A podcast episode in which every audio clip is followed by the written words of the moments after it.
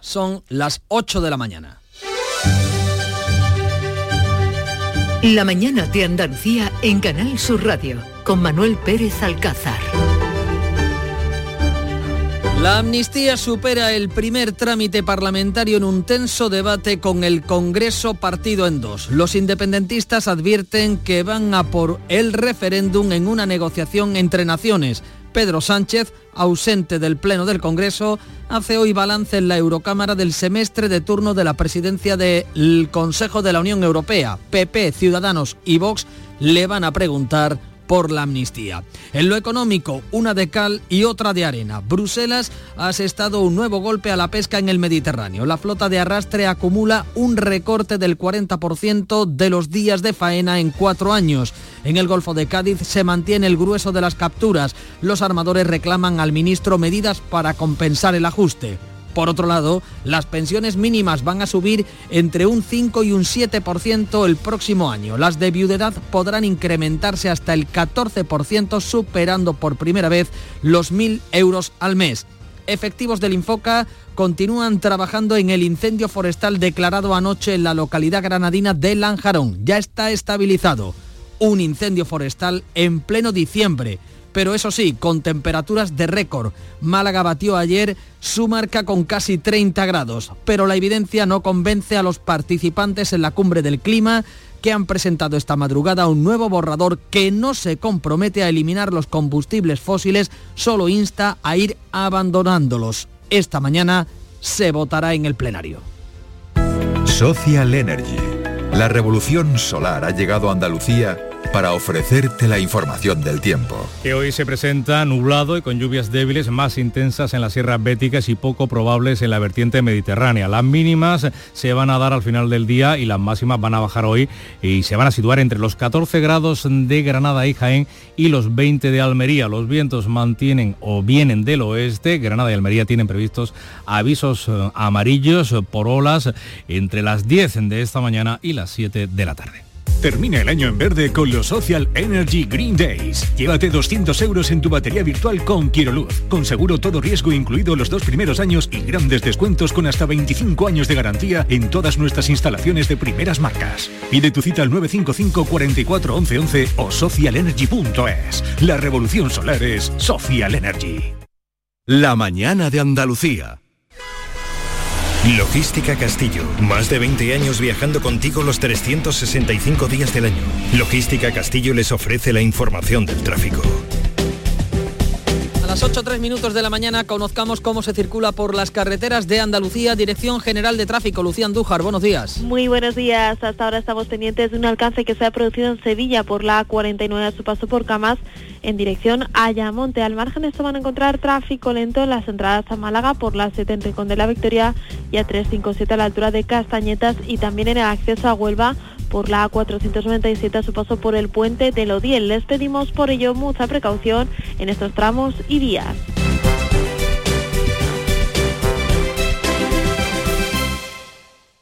Lo tiene el metre y el artista, el viajero y la taxista. Lo tiene el que trae el roscón y hasta tu primo tostón. Es un extra de ilusión. El 1 de enero, cupón extra de Navidad de la 11, con 80 premios de 400.000 euros. Por solo 10 euros, cupón extra de Navidad de la 11. En Navidad, todos tenemos un extra de ilusión. ¿Lo tienes tú? A todos los que jugáis a la 11, bien jugado. Juega responsablemente y solo si eres mayor de edad.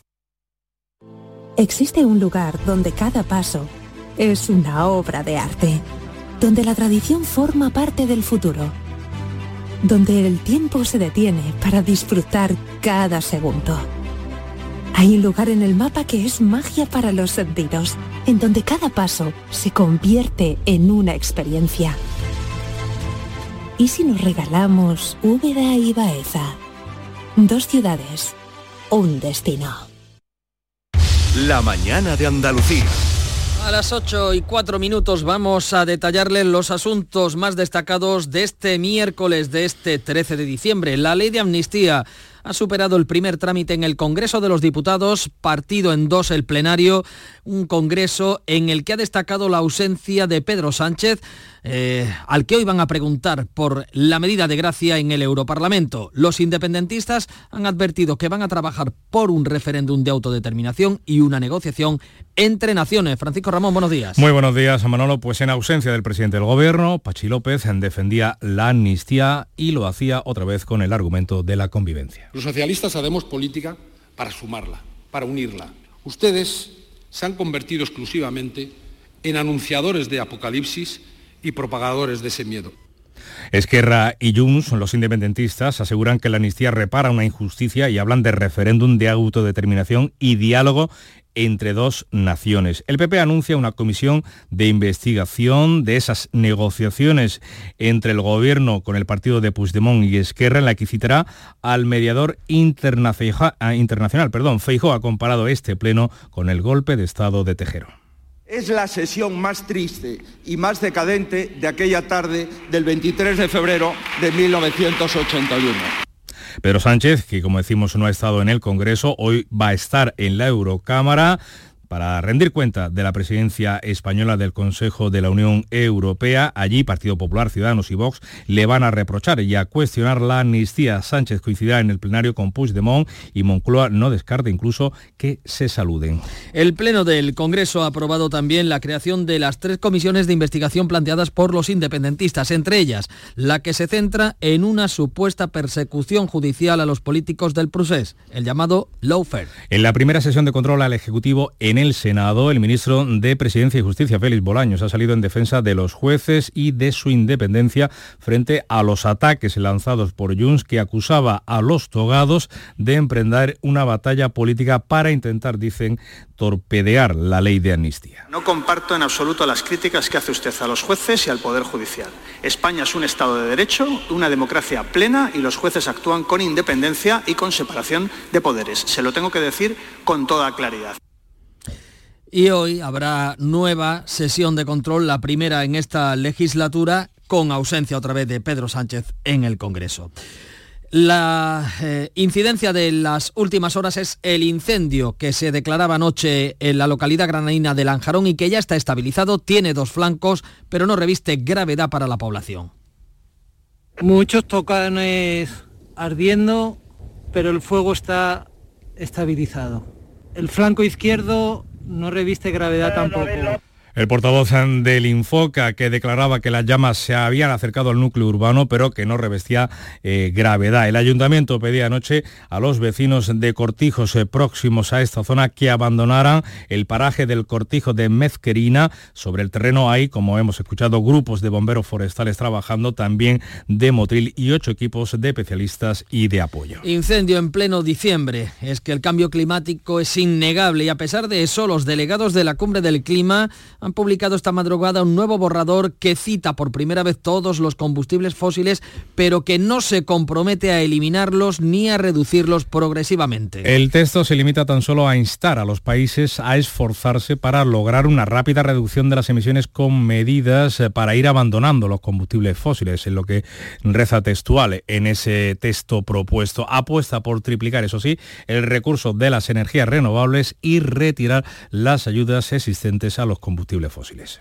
Aquí en Andalucía también se va a hablar hoy de la protección del clima. La Junta va a aprobar subvenciones a ayuntamientos de municipios situados en las áreas de influencia socioeconómica del Parque Nacional de Doñana y del Parque Nacional de Sierra Nevada. El Consejo de Gobierno va a dar el visto bueno a esas ayudas para financiar actividades de iniciativa pública. El Ejecutivo Autonómico explica hoy en el Parlamento, en el Pleno de la Cámara Andaluza, también los detalles del pacto mm, alcanzado con el Ministerio de Transición Ecológica sobre Doñana. El Ejecutivo andaluz rinde a su vez cuentas en el Pleno andaluz sobre las listas de espera de la sanidad pública andaluza. Nuevo varapalo para la pesca andaluza que llega desde Bruselas. La Junta y la flota andaluza del Mediterráneo critican el acuerdo de pesca alcanzado por los ministros de la Unión que recorta más los días de faena. Se quedan en 120 en los caladeros mediterráneos. El gobierno defiende el acuerdo por los logros para la flota atlántica. Un pacto que reduce un 9,5% los días de pesca en el Mediterráneo para la Junta es un jarro de agua fría para nuestra flota, la Mediterránea. Los armadores consideran favorable el acuerdo eh, a su vez en la flota de Cádiz, eh, pero arremeten contra el recorte en la flota de arrastre. Javier Garat, presidente de Cepesca, insta al Ministerio a que compense este nuevo ajuste. Que sea flexible a la hora de aplicar estos mecanismos de compensación en la Unión Europea, en la flota del Mediterráneo, que nos sentemos pronto para ver cómo se puede, cómo se puede aplicar y que hagamos entre todos el mayor esfuerzo posible para que el impacto en nuestra flota sea también el menor posible. El ministro Planas en positivo porque dice aumenta la cuota de captura de merluza un 10%, una medida que beneficia principalmente a la flota atlántica del norte del país. Que el resultado para España es muy bueno. Para nuestro sector pesquero, creo que este año los taxi cuotas son realmente muy positivos. Por el contrario, el acuerdo rebaja un 20% la captura de la cigala en el Atlántico, especialmente en la bahía de Cádiz, y un 5% de gamba roja en el Mediterráneo. La anguila europea mantiene seis meses de veda. Buena noticia para los bolsillos de muchos españoles. Las pensiones mínimas y las no contributivas van a subir entre un 5 y un 7% el próximo 2024. Las de viudedad con cargas familiares se van a incrementar hasta el 14% y superarán por primera vez los 1.000 euros mensuales. El gobierno también sube casi un 7% el ingreso mínimo vital. La ministra de la Seguridad Social, Elma Saiz, garantiza la sostenibilidad del sistema de pensiones tras la última reforma. Por eso también quiero agradecer a los grupos políticos que estuvieron a la altura de aprobar esas reformas y también al diálogo social, bueno, pues para recoger esos frutos y para dar un mensaje de tranquilidad, de garantía a los pensionistas de hoy y del futuro. ¿no? Pues las pensiones contributivas van a subir un 3,8% a falta de que conozcamos el dato, precisamente mañana el dato definitivo mm, del IPC de noviembre. La subida de las pensiones se refleja ya en los presupuestos generales del Estado que está elaborando el Ejecutivo, un gobierno que ha aprobado un techo de gasto récord que roza los 200.000 millones de euros por el aumento de la recaudación prevista más del 9% gracias a la inflación. El Supremo veta los apartamentos turísticos en comunidades de vecinos que prohíban el uso de los inmuebles para actividades económicas. El alto tribunal recoge en dos sentencias que el alquiler para uso turístico es una actividad económica como una clínica o como un despacho de abogados, por lo que si los estatutos de la comunidad prohíben cualquier uso fuera del residencial, no son posibles, por tanto, los pisos turísticos en los edificios. El Partido Socialista denuncia hoy en la Fiscalía Santiago Bascal por decir que el pueblo querrá colgar de los pies a Pedro Sánchez. El PSOE denunciará a Bascal por delito de odio. El líder de Vox no solo reitera sus declaraciones, sino que además celebra que los socialistas lo lleven a los tribunales. Es una oportunidad para volver a repetir punto por punto nuestras declaraciones y lo que animo al gobierno es a que nos denuncie ante los jueces, no a que Pedro Sánchez nos denuncie ante Pedro Sánchez, porque la Fiscalía de quién depende. La audiencia de Sevilla suspende las cuestiones previas del juicio por fraude a la antigua cúpula de UGT Andalucía por motivos de salud de algunos de los intervinientes. En la causa hay 15 procesados, entre ellos el que fuera secretario general de UGT Andalucía, Francisco Fernández Sevilla, y otros cuatro ex responsables del sindicato, acusados de los delitos continuados de fraude y falsedad documental por falsear facturas para financiar irregularmente el sindicato, según la Fiscalía. Desviaron unos 40 millones de euros de subvenciones de la Junta destinadas a la formación de los parados. Lo que no se mueve es la fecha de comienzo del juicio que se mantiene previsto para el próximo 15 de enero. Y en Málaga ha sido detenida una mujer, recuerdan, es la misma que denunció por presunta agresión sexual al abogado Cándido Conde Pumpido, hijo del presidente del Tribunal Constitucional. Se busca internacionalmente a esta mujer por intento de homicidio en Brasil. Según la Guardia Civil, que incluso ha distribuido imágenes de la detención, se trata de una fugitiva de la justicia brasileña acusada de homicidio en grado de tentativa por asestar varias puñaladas a otra mujer durante una discusión. La detenida va a pasar a disposición de la Audiencia Nacional. Esta mujer denunció al abogado Cándido, Cándido Conde Pumpido, hijo del presidente del Tribunal Constitucional, por una supuesta agresión sexual, pero luego la retiró una vez que la jueza desestimó los hechos a tenor de las imágenes de las cámaras de seguridad. Y en Granada hoy se espera un paso importante en una obra que es muy deseada y demandada, las eh, conexiones con la presa de Rules que pueden aliviar la situación de sequía en la zona. Cuéntanos, Encarna Maldonado. Pues el presidente de la Mancomunidad de la Costa Tropical firma esta misma mañana las expropiaciones de suelos para el primer tramo de esa red de tuberías que se van a empezar a construir en enero. Es el desglosado número 9. Las obras costarán 57 millones, tardarán en ejecutarse unos 30 meses y llevarán agua a más de 700 hectáreas de cultivos subtropicales de la costa granadina. La construcción de las primeras conducciones para llevar agua a los campos van a empezar 20 años después de que se inaugurara la presa de Rules, que lleva, pues eso, dos décadas llena de agua, pero sin uso. Y estamos pendientes de la cumbre que se celebra hoy en Londres entre la Unión Europea y el Reino Unido sobre el futuro en la relación del campo de Gibraltar con la roca. Ana Torregrosa. Es ya la decimocuarta ronda de unas negociaciones que se iniciaron en octubre de 2021 y que aún tienen importantes flecos. El más eh, importante, el más espinoso, el uso conjunto del aeropuerto de Gibraltar. Desde Londres no son partidarios de negociar este punto, desde España se considera irrenunciable. Ante la posibilidad de que no se llegara a un consenso finalmente sobre un tratado que defina las relaciones con Gibraltar tras el Brexit, desde el grupo transfronterizo consideran que es mejor un acuerdo de mínimos que nada. Ángel Serrano es el portavoz del grupo.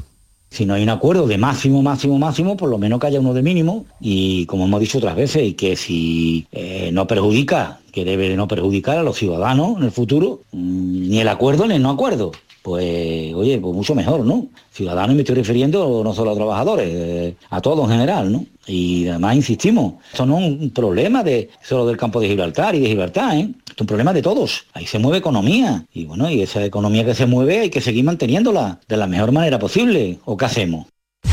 La mañana de Andalucía. No se necesita mucho para cambiar la vida de una persona. A veces basta un minuto Basta una sonrisa, una conversación, una palabra, un abrazo. A veces basta solo un segundo. Si en tan poco tiempo se puede conseguir tanto, piensa en todo lo que hemos logrado en 85 años. 11. 85 años son solo el principio. Existe un lugar donde cada paso es una obra de arte donde la tradición forma parte del futuro, donde el tiempo se detiene para disfrutar cada segundo. Hay un lugar en el mapa que es magia para los sentidos, en donde cada paso se convierte en una experiencia. ¿Y si nos regalamos Úbeda y Baeza? Dos ciudades, un destino. 8.17, tres minutos para tomar el pulso a este miércoles 13 de diciembre. López de Paz, buenos días. Buenos días, maestro Alcázar. Cuéntame. Bueno, pues la tensión del día viene alta porque mm, todavía quedan rescoldos del pleno del Parlamento de ayer, pero hoy toda la atención está centrada en Estrasburgo, como habéis contado, en el pleno del Parlamento Europeo. Habrá debate, Sánchez Puigdemont, se encontrarán en los pasillos, hay cámaras o hay ojos mirando por todos lados porque esa puede ser la fotografía del día. Un encuentro entre Sánchez y Puigdemont o quién te dice que no se han visto ya. Claro, en ¿Mm? algún reservado, ¿no? Allí tendrían, sí, un, reservado en un hotel. Los hoteles de Estrasburgo son magníficos y muy secretos. Estaremos pendientes. Gracias, Fran. La noticia internacional de la jornada, Mari Rico, cuéntame.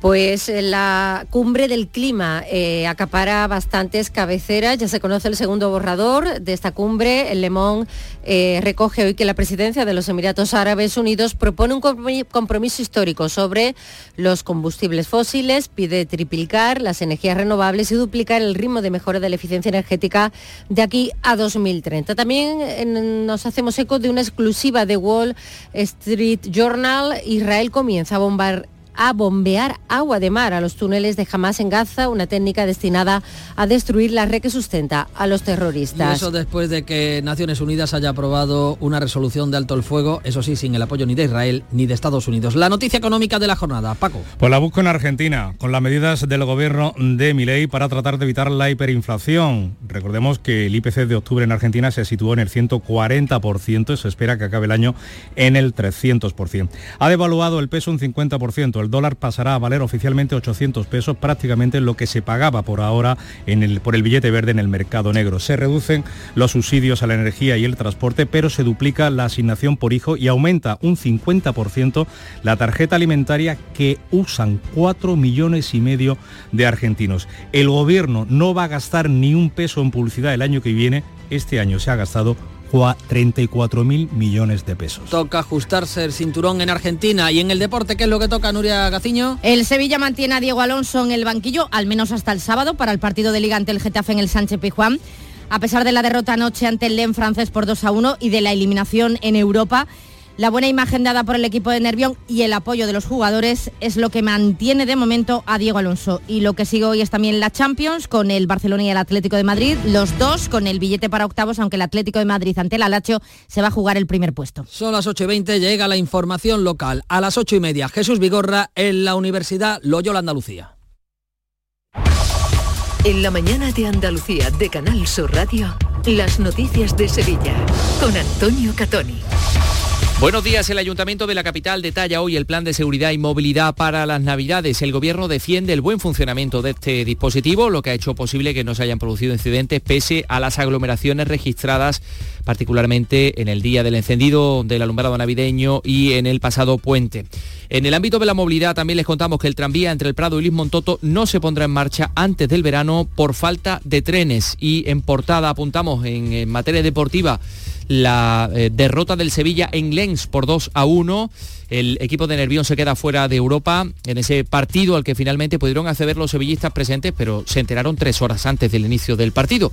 A esta hora vamos a conocer cómo se circula por las carreteras de Sevilla y su provincia, atentos también a las consecuencias de un alcance que ha tenido lugar en la A49. María José Molina, ¿qué tal? Buenos días. Buenos días, así es. Ha habido una colisión entre dos vehículos en el kilómetro cero de la A49 sentido Huelva. De momento desconocemos los detalles del mismo. Sí se están produciendo retenciones en la C30 en la salida hacia la A49 en sentido contrario. En la entrada por la A49 hay dos kilómetros de retenciones. En el puente de Centenario un kilómetro sentido Cádiz y tres kilómetros sentido Huelva. Dos kilómetros en el nudo Gota Derecha sentido Ronda Urbana y tres kilómetros en la entrada por la carretera de Utrera. En la ciudad el tráfico es intenso en las entradas por el puente del Alamillo, por el puente del Patrocinio, por Juan Pablo II, por el puente de las Delicias, por la Avenida de la Paz y la Avenida de Andalucía y por la entrada eh, por Kansas City también en la Ronda Urbana Norte en ambos sentidos. Sevilla amanece con cielos cubiertos, con precipitaciones débiles, aunque los cielos se quedarán poco nubosos por la tarde.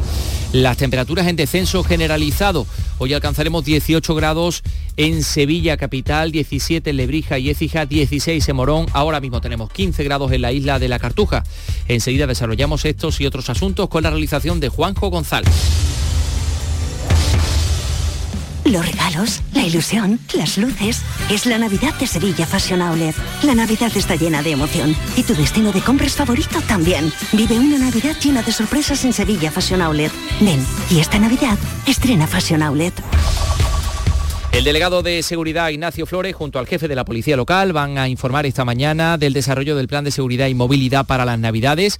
Flores defiende el buen funcionamiento del dispositivo, sostiene que la policía está actuando de manera coordinada y eso ha permitido que no se hayan producido incidentes ya. Más datos, Isabel Campos, buenos días. Buenos días. Entre los aspectos, los agentes pueden aplicar en cualquier momento restricciones a la movilidad de peatones, bicis y patinetes en una calle si se presenta un posible problema de seguridad. Lo normal es regular estas limitaciones como se hace hasta el 8 de enero en los carriles bici de la Avenida de la Constitución y San Jacinto. En este último caso, las 24 horas, pero la decisión puede llegar en cualquier momento. María Guerrero es la portavoz de la policía local. Eso siempre por seguridad se realiza. Cuando hay aglomeración de personas por cualquier motivo, por seguridad se, se restringe la vía, tanto a peatones como en la circulación en los vehículos, con, la, con el personal a pie. Se restringe la- el paso de los peatones con, vamos, con nosotros, con nuestro cuerpo. Y directamente pues se prohíbe el paso por seguridad. En el ámbito también de la movilidad, el Ayuntamiento de Sevilla valora posponer la puesta en servicio de la ampliación del tranvía desde el Prado hasta Luis Montoto hasta el verano o incluso después. Así lo ha reconocido el delegado de movilidad, José Lugo, quien en declaraciones a Canal Sur Televisión ha confirmado que están calibrando este retraso a la espera de disponer de más trenes para esas fechas. Si se amplía el trayecto con los que hay actualmente, el servicio sería lento, dice, y no ofrecería la calidad necesaria. Con el número actual de, trenes, eh, si se pone el mismo número de trenes en un trayecto mucho más largo, pues mm, se puede ralentizar mucho el funcionamiento de- del, del tranvía. En relación al tráfico en el interior de la ciudad, desde ahora hay que prestar atención a una nueva señalización horizontal. Líneas rojas de 30 centímetros de ancho pintadas sobre la calzada que delimitarán de forma muy visible los carriles que se destinan al transporte público y sustituyen a los plásticos azules de separación que se han retirado por motivos de seguridad. 824. ¿Juega tu equipo? No dejes que el tráfico te meta ni un gol. Que la gran parada del partido de hoy sea la de Tusam. Deja el coche en el banquillo y ve el partido con Tusam. Tusam, el mejor refuerzo de la temporada para tu equipo. TUSAM, Ayuntamiento de Sevilla. El aeropuerto de Sevilla tiene un año de récord. En los 11 primeros meses del año el número de, viajeros ha crecido más de un 19%, cerca de 7 millones y medio de usuarios. Por cierto, la Junta de Andalucía defiende que la adjudicación al aeropuerto portugués de Faro de un vuelo directo a Nueva York no supone que Sevilla pierda opciones para su futura conexión aérea con los Estados Unidos. El consejero de Turismo Arturo Bernal insiste en que no solo se negocia con United Airlines, sino que hay además más compañías interesadas porque hay demanda entre los viajeros estadounidenses, aunque no concreta la opción. no hace que perdamos ninguna opción. Creo que incluso hace que se enfoque mucho más en la península ibérica y en este caso en el sur de Europa ese interés por, por estas compañías norteamericanas que le aseguro que van a tener eh, conexiones eh, futuras con, con Andalucía. Más cosas, la justicia investiga al exfutbolista bético Jesús Capitán Capi por un presunto delito de apropiación indebida. Se habría apoderado de unos 47.000 euros de las arcas del Camas Club de Fútbol que presidió hasta el año 2022. También se investiga a su exmujer, que era la tesorera del club, según publican Diario de Sevilla y ABC, todo a raíz de una denuncia que partía de la actual directiva del club Camero. Y en el ámbito de los sucesos, ocurría en la calle San Jacinto. La Policía Nacional ha detenido a un hombre por intentar agredir a otro provisto con dos cuchillos en plena calle San Jacinto. Ambos protagonizaron una violenta pelea en torno a las seis y media de la tarde con la calle llena de público en esos momentos. La rápida actuación de los agentes impidió que nadie resultara herido. También les contamos que las autoridades de los Países Bajos han informado de la detención de un hombre mm, de nacionalidad holandesa acusado de apuñalar de gravedad a un camarero en Sevilla en junio de 2019. A las 8 y 26, eh, más cosas, las noticias de Sevilla en Canal Sur Radio. Disfruta tu Navidad con 5 océanos. Lo mejor en congelados en Sevilla. Hasta el 24 de diciembre, pechuga de pollo a 2,95 el kilo. Variedad y calidad al mejor precio. Pechuga de pollo a 2,95 el kilo. En Triana, Cerro del Águila, Pino Montano, Montequinto y Dos Hermanas. 5 océanos les desea felices fiestas. En Lora del Río, 14.000 vecinos han podido ya recuperar el suministro de agua. El alcalde Antonio Enamorado nos ha contado que todo se debía a un árbol, un, árbol, un árbol muy grande. que un árbol ha abrazado con las raíces a la tubería hasta el punto en que ha reventado la tubería.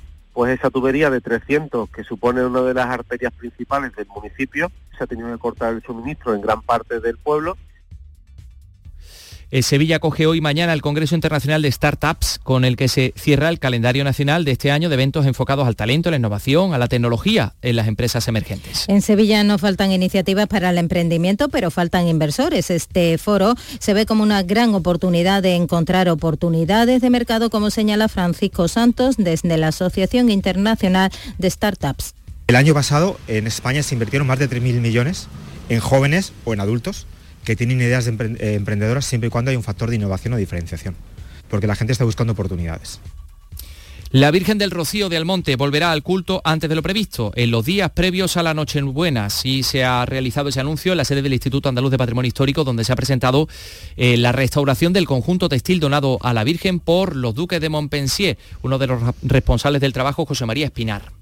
Lo más complicado en general ha sido el tratamiento de limpieza que se le ha realizado al tejido de tisú, al tejido de fondo. Un tejido metálico que, presentaba muchísima oxidación, mm, varias manchas también de oxidación debido a las condiciones medioambientales en las que se encuentra el conjunto. Y vamos con los deportes. El Sevilla le ha dicho adiós a Europa en ese partido en el que al final pudieron acceder los sevillistas, bueno, tres horas después, ¿no? Nuria Gaciño. Tres horas antes les dijeron que podían entrar. ¿no? Tres horas. Buenos días. Muy buenos días, tres horas, con lo cual pues eh, calculamos que en torno a unos 200 pudieron haber entrado cuando eran más de 300 los que habían adquirido sus entradas. Eh, a pesar de realizar uno de los mejores partidos en lo que llevamos de temporada anoche, el Sevilla terminó perdiendo ante el LEM por 2 a 1 y de este modo dice adiós a las competiciones europeas. No solo se jugaba el poder acceder a la Liga Europa, sino que también estaba en juego la continuidad de Diego Alonso, que en principio va a seguir en el banquillo sevillista al menos hasta el próximo sábado para el partido liguero frente al Getafe en el Sánchez Pijuán. Y ya hay fecha y horario para los partidos de Copa del Rey. El día de Reyes, el 6 de enero, el Betis visita a las 8 al Alavés y el día 7 a las 4 de la tarde el Sevilla visita al Racing de Ferrol. Gracias, Noria Gaciño. La pianista Sofía Melikian abre esta noche la semana musical en el espacio Turina de Sevilla y esta noche también en el Teatro de la Maestranza Gris.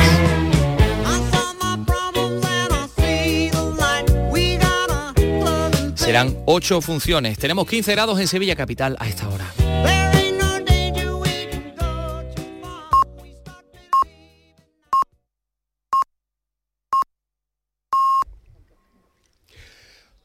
Andalucía son las ocho y media de la mañana desde la Universidad Loyola en el campus de esta universidad. Vamos a realizar a partir de este momento el programa. Quedan invitados a seguir con nosotros y en un momento abriremos tertulia de actualidad, hoy con Amalia Burnes, con Silvia Moreno y con Carlos Navarro Antolín.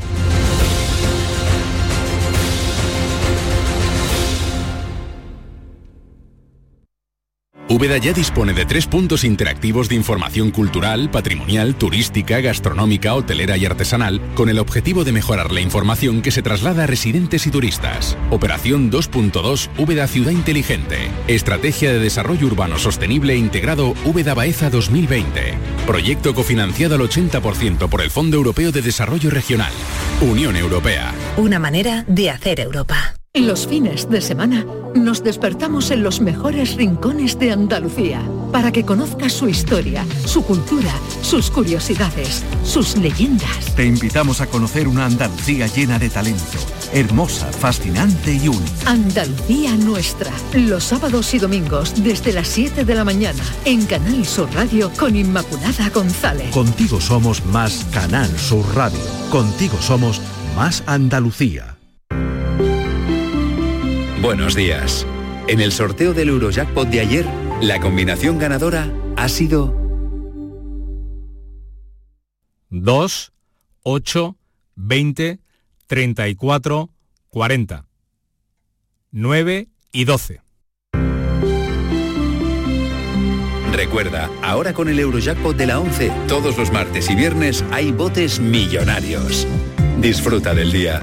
Y ya sabes, a todos los que jugáis a la 11, bien jugado.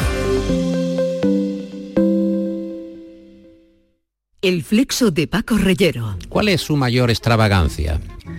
Tener una hija con el loco de la colina. Hacemos un silencio, por tanto. ¿El silencio es suficientemente largo o hay que hacerlo más largo, señora Bonet? Nunca será como él los hacía. El Flexo, los lunes a la una de la madrugada en Canal Sur Radio. Contigo somos más Canal Sur Radio. Contigo somos más Andalucía.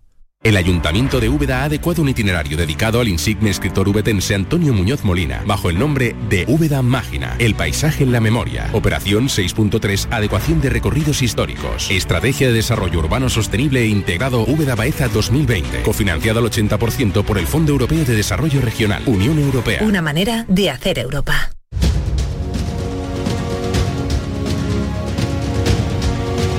Esta es La Mañana de Andalucía con Jesús Vigorra, Canal Sur Radio.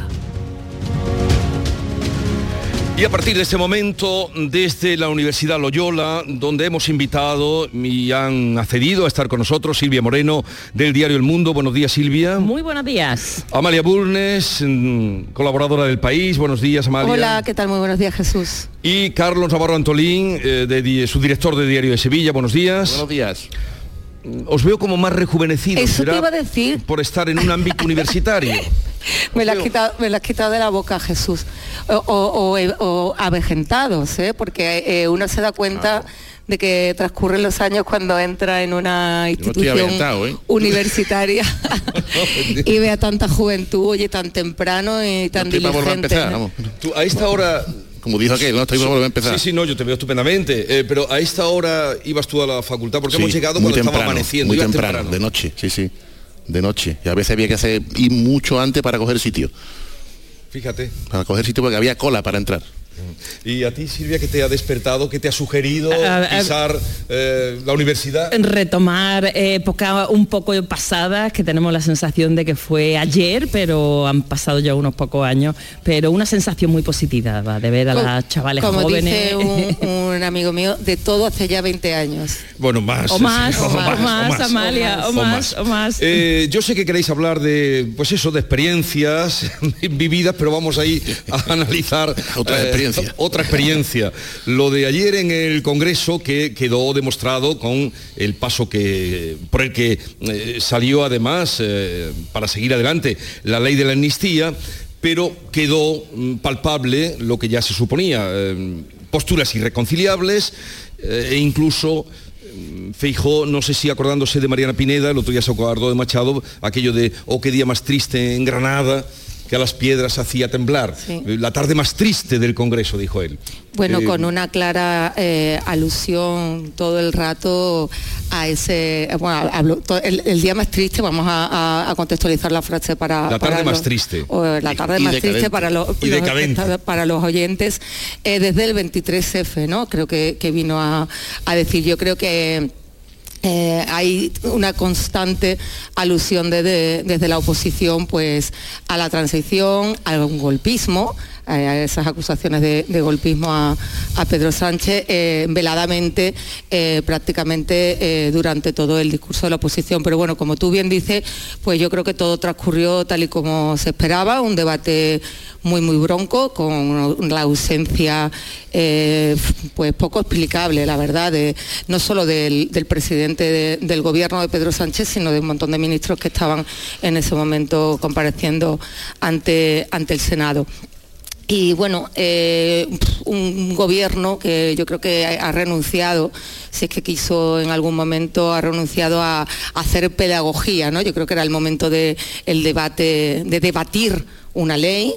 Yo creo que se debatió todo lo posible en torno a la ley, en torno a sus, a sus posibles consecuencias, pero nada sobre el contenido eh, en sí mismo. Y bueno, yo creo que era un momento en el, en el que PSOE tendría que, que, bueno, el, el gobierno, la coalición, tener esa voluntad de, de- de hacer pedagogía y al menos de querer revertir esa consideración tan negativa que tiene la ley en el conjunto de España, incluido en los propios votantes del Partido Socialista, como demuestran la- demoledoras encuestas que se, que se hicieron públicas la semana pasada. Pero bueno, yo creo que no hubo en ese sentido ninguna intención y al final pues se quedó en un cruce, en un cruce de acusaciones. Una- una vez más. Eh, entre el PP y Vox también que le quieren arrebatar el liderazgo de la oposición, eh, Vox a, lo- a los populares, y la evidencia, ya por último aquí termino, de que el independentismo es insaciable, que ya tiene amortizada la, la ley de amnistía y ya está situada, como se dice ahora en la siguiente pantalla, en la del referéndum, como bien dejaron claro lo- los eh, portavoces de, de Esquerra y de, y de Junts.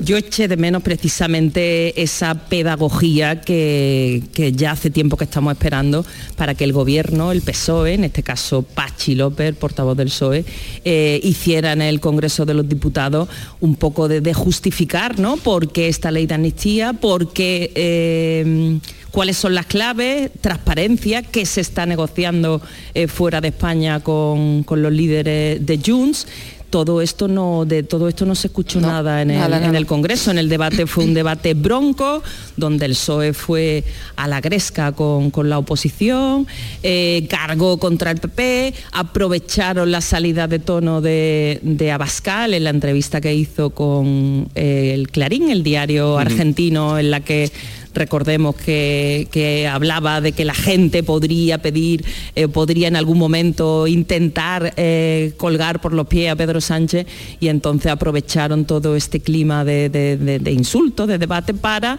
cargar contra la oposición más que en explicar ¿no? cuáles son las líneas maestras de, la ley de amnistía y cuáles son las claves de esa negociación que se está llevando eh, fuera de España y por qué el PSOE ha cambiado de posición y lo que hace unos meses era claramente inconstitucional, ahora es la clave perfecta para la concordia en España. De todo eso no escuchamos nada en el Congreso. Yo, brevemente, ayer tuvimos a un presidente de gobierno que podríamos llamar, como se decía de cierto personaje, el ausente. Seguro tú te acuerdas, Jesús, de quién era el ausente, ¿no? Pues ayer el ausente. Que el día antes, el ausente de ayer, el día antes sí estuvo presente en la presentación de su libro y se rió, le hizo mucha gracia hizo bromas con el tema de la amnistía. ¿no? Eh, no tuvo problema alguno en dar una imagen fatua y banal de un tema que yo creo que es bastante serio y que además va a ser el tema de la legislatura. En segundo lugar, vimos la escenificación de la primera, del primer acto en el Congreso de Diputados de lo que va a ser la victoria del supremacismo separatista catalán. En tercer lugar, vimos una grandísima manipulación al comparar la ley de amnistía con la del 77.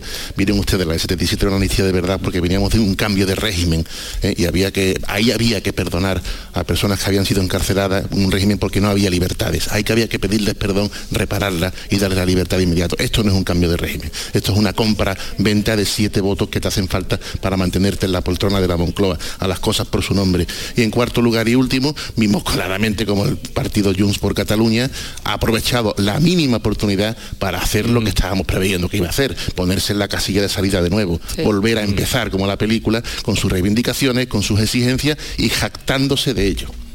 Los vamos a perdonar para que vuelvan a hacer lo mismo. Y vamos a perdonar a delincuentes con los que no se dialoga, te están chantajeando.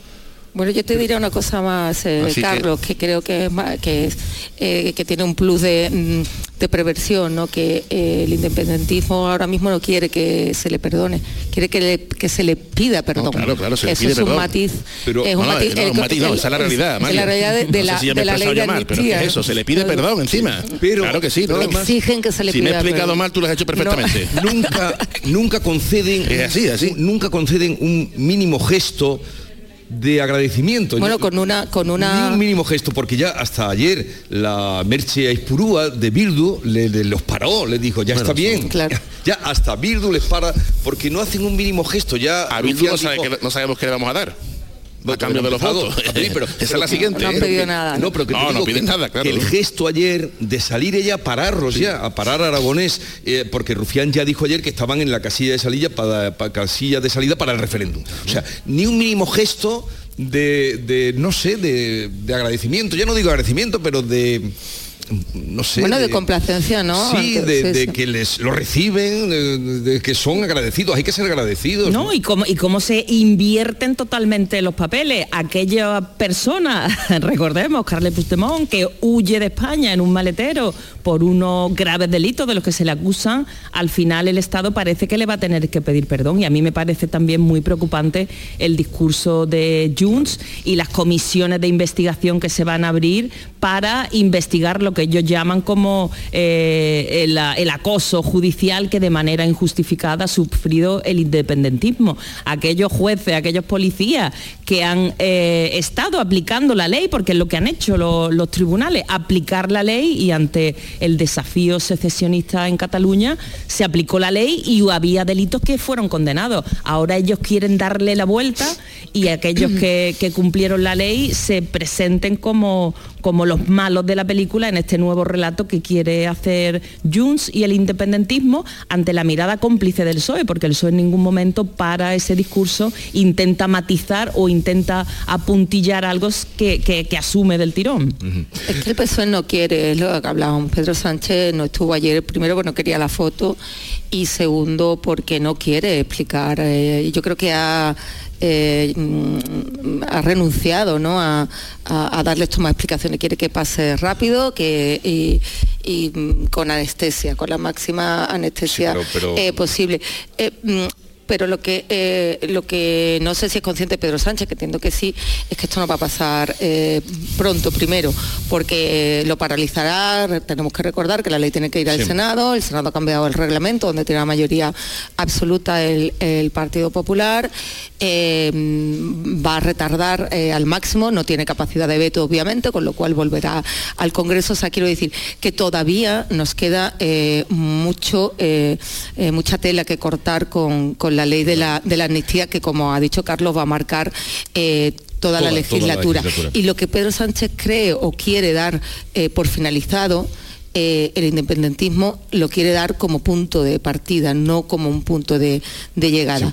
Con lo cual, mm, a esto le quedan todavía muchos episodios. Bueno, eh, desde luego vamos a tener amnistía durante toda la legislatura, pero el, el comportamiento ayer de Abascal, que ya venía mm, pues con críticas contra él mm, en todo, desde todos los sectores, incluso desde, desde el Partido Popular, por eh, las palabras que dijo em, lo de que será colgado, acabará colgado Pedro Sánchez, eh, la reacción de ayer cargando con esa fiereza contra el PP no os llamó la atención. Claro, yo lo he comentado al principio, que al final, en esa ausencia del PSOE y en ese interés del PSOE de no de pasar de puntillas, al final eh, ayer se convirtió casi más en un cruce de acusaciones entre los dos eh, principales partidos de la oposición, entre la segunda y la tercera fuerza política.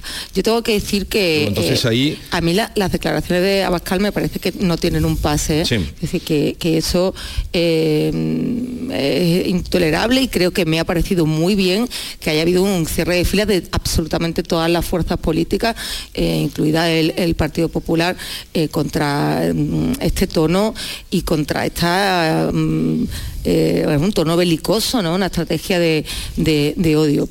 A la vez, pero a la vez, yo creo que en ese sentido, Abascal también eh, se eh, está equivocando el foco porque eh, con estas declaraciones se convierte, le dan oxígeno al Partido Socialista, porque creo que el que, mm, el que tiene más pérdida la visión de lo que pasó el 23 de julio es Abascal. O sea, si, el Partido Popular no gobierna y no gobierna con, con Vox, es porque por ese tono, por esa campaña en ese mismo tono que hizo Santiago Abascal durante toda eh, la campaña, valga la redundancia. Pero Vox se ha convertido en un partido en el que las posturas más moderadas, más liberales que podían representar Iván Espinosa de los Monteros y otros dirigentes del partido han acabado fuera. Y Vox y su líder, Santiago Abascal, pues están eh, en esta espiral dialéctica eh, atacando por activa y por pasiva en la que ellos parecen sentirse muy cómodos. Ojo, que están acaparando todo el foco. Al PSOE le viene, le viene muy bien que un día clave como, como el de ayer, donde se está debatiendo la, amnistía, donde cada, cada partido expone su diferente, que parte del tiempo se lo coma la última andanada de Santiago Abascal, al PSOE le viene muy bien. Es lógico que lo aproveche. ¿Qué ¿eh? va a hacer el PP? ¿Cómo debe...? El PP tiene un problema con vos que nunca, pues, tremendo. que nunca ha querido resolver yo creo que ese fue uno de los grandes errores antes de las elecciones, no definir cuál era su modelo. Cada líder territorial fue por un camino distinto, algunos lo han hecho bastante bien. Y yo creo que la, vehemencia, la vehemencia expresa del líder de Vox lo que está, delatando es una debilidad. Ya está tratando de salvar a, la, parroquia, ¿no? al votante más, mm, más duro de, un partido de derecha puro y duro y que además sin complejo alguno de serlo. ¿no? Y bueno, esa es la película esta música ya no suena, ¿no? Porque cuando los partidos son cesaristas, cuando dependen de una sola persona, y Vox depende de una sola persona, eh, pues al final empieza un declive, que perdió más de 20 diputados, ¿no? Si mal no recuerdo, en las últimas elecciones, y hemos visto ya como esto en la UCD, en el CDS, en UPyD, en Ciudadanos, lo estamos viendo en Podemos, y cuando van bajando, van bajando, van bajando, al final tienes que tirar de esa virulencia verbal, ¿no? Por supuesto, absolutamente censurable, en el contexto de una política ya de por sí crispada, y hasta que van agonizando poco a poco, ¿no? Entonces yo ese, mensaje, esa, esa andanada, como bien la ha definido Silvia, lo enmarco dentro de que es una reconocimiento, una misión de debilidad. Sí, porque además nada más que va dirigido a ese núcleo duro, ¿no? salvar los muebles. Sí, sí, porque mm, yo creo que la sociedad española tiene todavía fresca en la memoria ciertas cosas, ¿no? Y por contextualizar, cuando alguien dice que el pueblo español querrá colgar por los pies, me cuesta trabajo hasta repetirlo, ¿no? por, la dureza, mm. pues eh, eh, está proyectando eh, una imagen codificada que para los que podemos entenderla es ver al director, al dictador, perdón, eh, Mussolini ajusticiado por los partisanos y con el cadáver no exhibido. Eh, entonces, en, todos los discursos de, Vox se hacen continuas menciones a personajes, a situaciones de la Europa de los años 30, de la guerra civil, a los que nadie quiere volver. Nadie excepto ese eh, núcleo duro, nostálgico, como hablábamos del franquismo, que son eh, pocos, es, su, su, eh, su, votante base, pero que, en las últimas elecciones, como, como bien ha recordado Carlos, le ha hecho perder 20, 19 eh, diputados. Sí, pero, ya es difícil que una nos sorprenda. Se sale fuera de, no sé, oímos de, todo. Últimamente no estamos en los tiempos de Castelar y Cánova, pero ya es que está superado. Estamos muy lejos de esos tiempos. Vamos a otro asunto, siquiera mm, nos asomemos política internacional, porque Netanyahu Netanyahu mm, no quiere, ha dicho ya que no quiere un gobierno palestino en la franja de Gaza, pero Biden por primera vez, aparte de tener en contra a, pues a muchos países, la mayoría, ya le ha advertido de que está perdiendo apoyos o que se está quedando sin ningún apoyo en la política internacional. Esta mañana además el, Wall Street Journal publicaba una exclusiva de que Israel había comenzado a bombear agua de mar en los túneles eh, de Hamas en Gaza. Eh, confirmada después por un Eh, diario de Tel Aviv. O sea, bo- bombear agua de mar, pero para, para Estar inundando los túneles de Hamas con agua de mar. Están usando siete bombas, esto especifica el eh, esta mañana. Pero en fin, al margen de esta última noticia, que es otra, otra, en fin, un avance en la situación de, de- de incluso humillación. Mm, ¿Cómo va a acabar esto? Biden parece que le da la espalda, puede ser el único que va a cambiar. Mm, Bueno, Biden en la espalda de momento no, no Sí, se la, no se la ha dado, ¿no? Eh, en público le ha digamos dicho- que parece público le ha que ha dicho que abierto, se está sí, ha abierto la primera fisura, ¿no? Que se que se conozca entre entre el, el que hasta ahora ha sido el apoyo inque- inquebrantable eh, de, de Israel, que ha sido eh, Estados Unidos, ¿no? Las imágenes, eh, la realidad eh, se impone, la realidad habla por sí misma. Eh, la situación de, Gaza es insostenible y esto debería, yo creo que bueno, que nos parece un gesto muy grande eh, estas eh, recomendaciones de que eh, cambie de estrategia, porque yo lo que he leído es que simplemente Biden está recomendando a Netanyahu que cambie el gobierno y que cambie de estrategia en la guerra. Yo, la verdad, creo que esto exige una mayor contundencia y que exige acciones, no recomendaciones, esto exige acciones contundentes de, de Estados Unidos y sobre todo de la comunidad internacional. No, la ya- comunidad internacional ha pedido el alto el fuego que no le han... También por primera vez, apoyado, porque la comunidad internacional lleva mirando hacia otro lado en el conflicto de Israel y Palestina desde el principio de los tiempos. Sí, porque Estados Unidos, Biden es casi el único país que puede entrar, puede hacer entrar en, razón a Israel.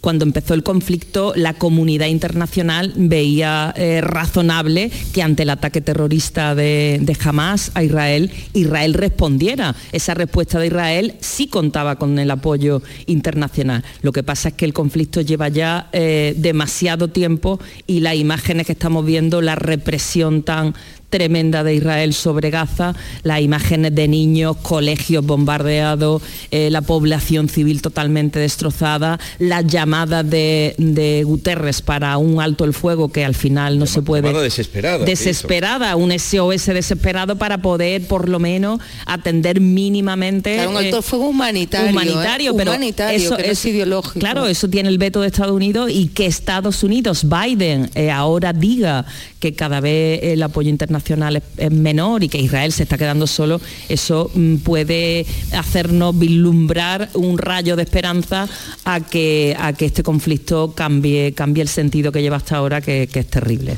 El- el crédito que obtuvo Israel después de sufrir su particular Pearl Harbor, vamos a decirlo así, pues se, se empieza a acabar ya, ¿no? Y porque el horror que estamos viendo eh, es insostenible. El propio presidente de los Estados Unidos pues ya ha tenido que empezar a recular. Aquí lo que importa son las soluciones, si las puede haber y pronto, ¿no? Y eso nada más que puede pasar por, por los dos estados, efectivamente con una autoridad vigilante que lógicamente tiene que pasar por la ONU, pero es que el problema es que te- también Israel se ha enfrentado a la ONU y echó, no aceptó a sus embajadores. ¿Qué se puede hacer aquí? Pues pedirle a todas las personas, lo hemos hablado aquí en esta tertulia alguna vez, ¿no? Pedirle a todas las personas con altísima responsabilidad diplomática que midan muy bien sus palabras.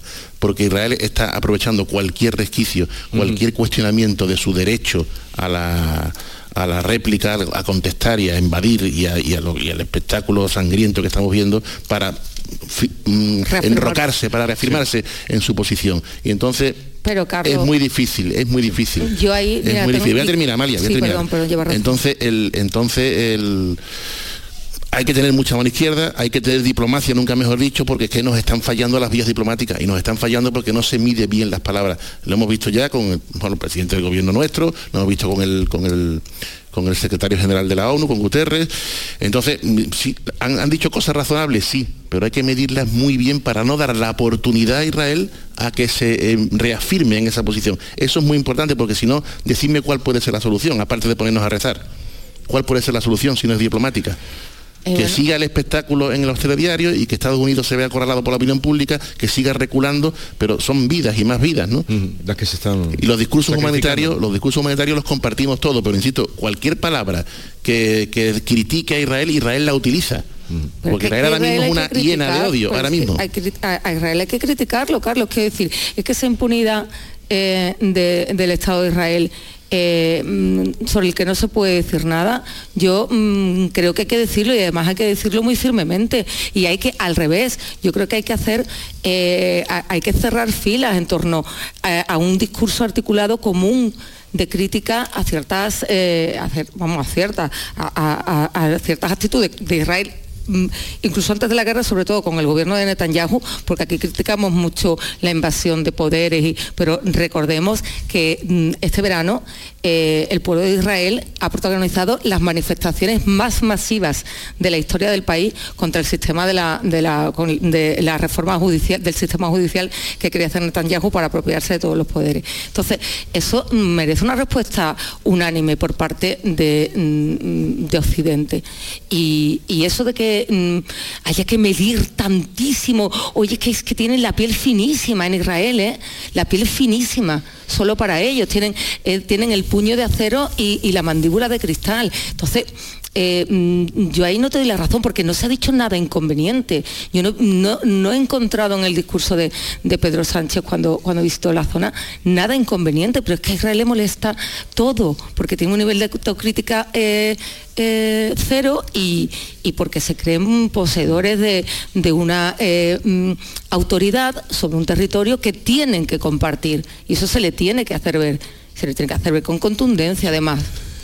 Eh, claro, pero es que mm, eh, no entran en razón. Israel ha incumplido por sistema años atrás resoluciones de la ONU sobre el territorio de Gaza y entonces ante ese incumplimiento sistemático, eh, por lo menos una diplomacia de, se, echa en falta, mm. que por lo menos intentara solucionar algo. Bueno, vamos a otro asunto internacional.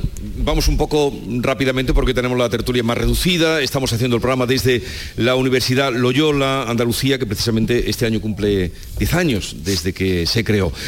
Eh, el cambio climático, la cumbre de Dubái os ha decepcionado o no era lo que esperabais, que el cambio climático es una realidad, eso no hay nada más que comprobar, los 30 grados inexplicables de ayer, a 12 días de la Nochebuena en, en Málaga, por ejemplo, ¿no? Los 30 grados de ayer y lo que vendrá hoy. Pero van a salir de allí sin haber acordado el objetivo con el que iban, que era eliminar los combustibles fósiles que no se van, son incapaces, se ven incapaces de, dar ese paso. ¿Os decepciona, eh, Carlos? Eh, ¿Te lo esperabas? No, no esperaba nada en especial. estos son. Pues mira que se ha movido. Sí, no, no, pero no, allí. no espera, sí, se ha movido muchísimo y se le ha dado una cobertura eh, informativa, vamos, mm, la que merece, pero tú preguntas por los resultados. Hace falta tiempo. Mucha concienciación, políticas de verdad que se puedan aplicar, pero hace falta tiempo hace falta tiempo, esto no es una cuestión inmediata, ¿no? Eh, veo la apuesta por hidrógeno verde, veo muchos titulares, pero bueno, veo otras cosas que no, en las que no se avanza, ¿no? En las propias ciudades tienen que poner más, los ayuntamientos tienen que aplicar más medidas en transportes y demás para contribuir al buen fin, pero insisto Jesús, es una materia muy mm, etérea en muchos aspectos en la que hasta para que veamos los primeros resultados hace falta eso tan preciado que en política muchas veces no se tiene porque se tiene muchas prisas y un cortoplacismo evidente que es tiempo. Sí, pero la, cosa es que... Sí, parece que vamos en buena dirección porque al menos del tema se está hablando mucho. Sí, pero iban con el objetivo de eliminar, y esa palabra, eh, eliminar los combustibles fósiles. O, eh, reducir. Bueno, se marca una tendencia. No, Europa pedía la, eliminación. Europa pedía la eliminación y, se, y se va a, eh, al abandono progresivo, pero no la eliminación. Tendencia, este tipo de, de, cumbres pues sirven un poco para marcar tendencias. Hay mucho interés en juego, cada país depende de, de cuál sea su potencialidad, cuál sea su riqueza, pues apuesta más por un tipo de energía u otra y entonces conjugar todos los intereses de unos y de otros en función también de la fortaleza de cada una de las potencias mundiales es complejo y muchas veces estas, estas, estas cumbres eh, donde pues, nos dejan un poco insatisfechos porque son muchas veces declaraciones de intenciones que no van acompañadas de nada concreto. Es que los intereses de, cada país, yo creo que esa es la clave, es que hemos ido a poner, como se dice, la, eh, el, lobo en el gallinero, ¿no? Eh, mm. no, me acuerdo bien del símil, porque tenemos que recordar el zorro, exacto, gracias Jesús. La zorra vigilar las gallinas, gracias. Mm, ¿Por qué lo digo? Porque tenemos que recordar que la cumbre se está celebrando en Dubái, que es un país que vive de los combustibles fósiles. Es que todo es muy... Entonces, eh, eh, de la eliminación hemos pasado a la reducción. Tenemos que también recordar que, que los acuerdos en este tipo de cumbres se tienen que cerrar por consenso. Entonces, ante 200 países y muchos de ellos con unos intereses, porque forman parte de la, de la supervivencia y del estilo de vida de, los países de, Oriente Medio y sobre todo del anfitrión en, la cumbre como es Dubái, alcanzar un acuerdo sobre la eliminación de los recursos de, los recursos fósiles, pues es eh, complicadísimo cuando no imposible. Llegamos a las 9 de la mañana, eh, en un momento van a sonar las señales, seguimos con Amalia Bulnes, Silvia Moreno y Carlos Navarro Antolín.